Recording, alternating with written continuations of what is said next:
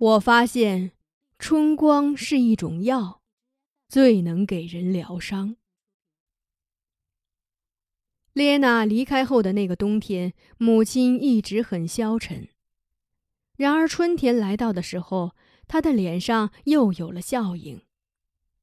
也是在那个春天，我发现自己的身体往出流血了，以为自己要死了。看着母亲恢复了血色的红润的脸，我确信自己身上的血是流到她身上去了。我对母亲说：“我流血了，我要死了。不过我的血没白流，他们到你的脸上去了。”达马拉兴奋地把我揽在怀里，他对父亲喊着：“林克，我们的小乌纳吉长大了。”母亲拿来一些晒干的柳树皮的丝线，垫在我的身下。我这才明白，为什么每年春天他都要在河岸采集柳树皮。原来，他是为了吸吮我们青春的泉水呀。风把河岸的柳树吹得柔软的时候，母亲总要剥下一篓一篓的柳树皮背回营地。他将柳树皮在火上轻轻烧燎了，让它们变得更加的柔软，然后撕成细丝，再在腿上反复揉搓，使它们蓬松，晾干后储存起来。那时我不明白他们是做什么用的，问母亲，她总是微笑着说：“等你长大了就知道了。”我想，我能那么早的用上柳树丝，与爱喝桦树汁有关，这点还是受母亲的影响。她喝桦树汁胜过了我们，不过我们喝进的汁液是白的，流出的却是红的。白桦树是森林中穿着最为亮堂的树，它们披着丝绒一样的白袍子，白袍子上点缀着一朵又一朵黑色的花纹。你只要用猎刀在树根那里轻轻划一个口，插上一根草棍，摆好画皮桶，桦树枝就顺着草棍像泉水一样流进了画皮桶里。那汁液纯净透明，非常清甜，喝上一口，满嘴都是清香。以前我是和列娜一起去采桦树枝的，列娜走了，我就和鲁尼一起去。鲁尼每次都是先蹲在树根那儿，嘴里叼着草棍，待自己喝足了，才让桦树枝流进桶里。我从来没有见过哪个人会像达马拉那样热爱白桦树。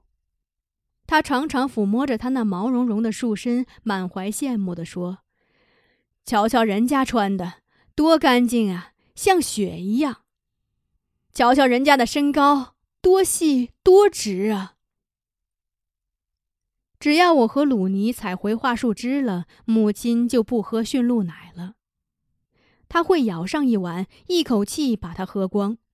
喝完后，就像久居黑暗中的人突然见到了光明一样，无限陶醉的眯着眼睛。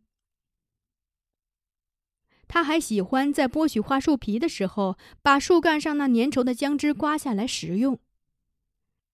他剥桦树皮比男人还有技巧，他握着一把锋利的猎刀，选择那些粗细均匀、表面光滑的白桦树，在桦树皮最厚实的地方，从上往下先划一道口子，然后用刀横切上头，绕树一周，再横切下面，一块桦树皮就被顺利的揭下来了。因为剥的都是树干，所以脱去了树皮的白桦树，在被剥的那一年是光着身子的。次年，它的颜色变得灰黑，仿佛是穿上了一条深色的裙子。然而，又过了一两年，被剥的地方就会生出新鲜的嫩皮，它又给自己穿上耀眼的白袍子了。所以，我觉得白桦树是个好裁缝。他能自己给自己做衣服穿。剥下的桦树皮可以做多种多样的东西。如果只是做桶和盒子，这样的桦树皮只需在火上微微烤一下，使它变得柔软就可以用了。桶可以用来盛水，而那形形色色的盒子可以装盐、茶、糖和烟。做画皮船的就是大张的桦树皮了。